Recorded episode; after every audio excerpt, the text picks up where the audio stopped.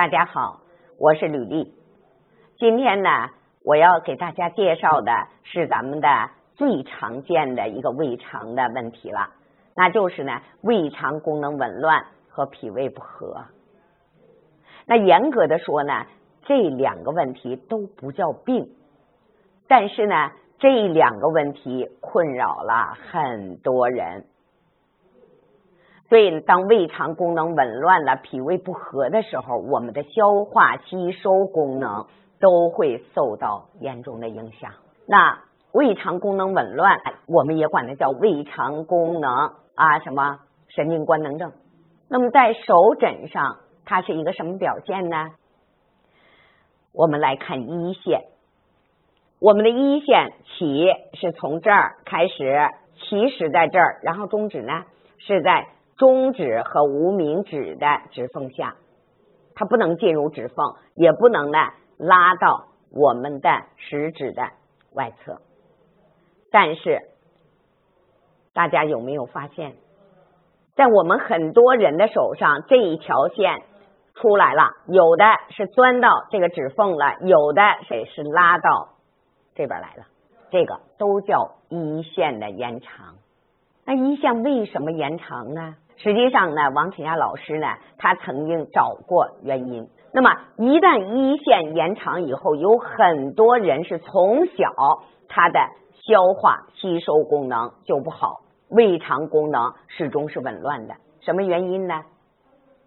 哦，他就讲到了跟情绪有关，因为我们一些孩子，那么呢。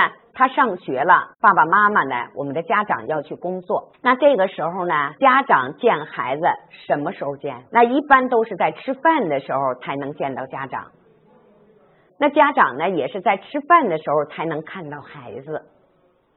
所以在饭桌上要解决很多问题。那大家想一想，吃饭对于我们来说是一个很愉悦的事情啊，是一个很高兴的事情。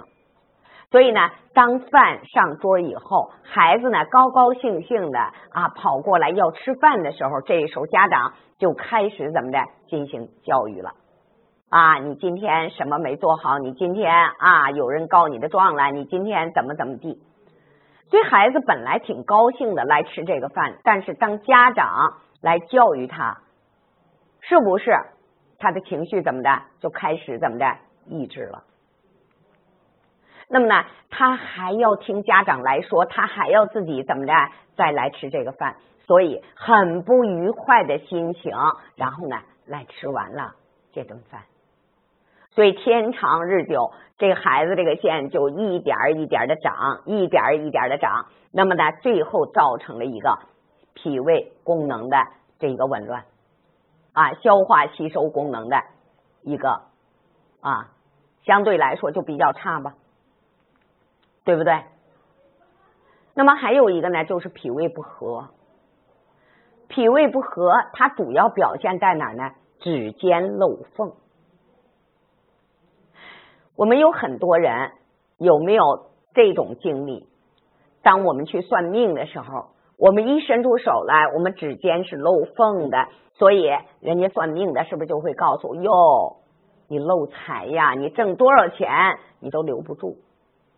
这是相穴，但是在我们的手诊上，指尖漏缝是什么？是脾胃不和的一个典型的一个表现。也就是说，它的吸收功能降低了。那么像这种人呢，他吃应该是没有太大的问题，但是他的肠的吸收功能不行了。所以长期的这样下去，就造成了一个什么？脾胃功能的失调。失调以后，整个的吸收功能减弱。我们在生活中有没有看到很多这样的人？他吃的很多，他吃的也很好，但是他就是不长肉。所以我们管这些人叫什么？哎呦，说这个人没良心呐，对不对？哎，你看什么好东西都给他吃了，但是他就是不长肉。那为什么？这就是一个吸收的问题，吸收功能弱了。所以，如果有胃肠功能紊乱的问题，我们要调胃肠功能紊乱。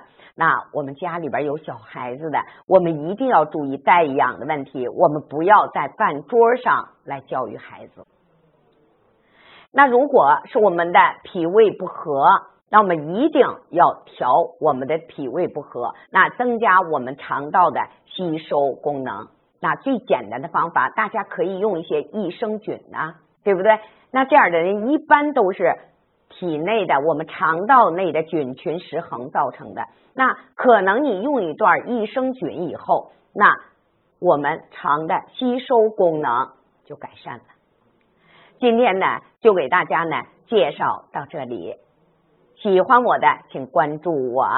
那么有问题的，我们可以在评论区留言，我会随时回复大家。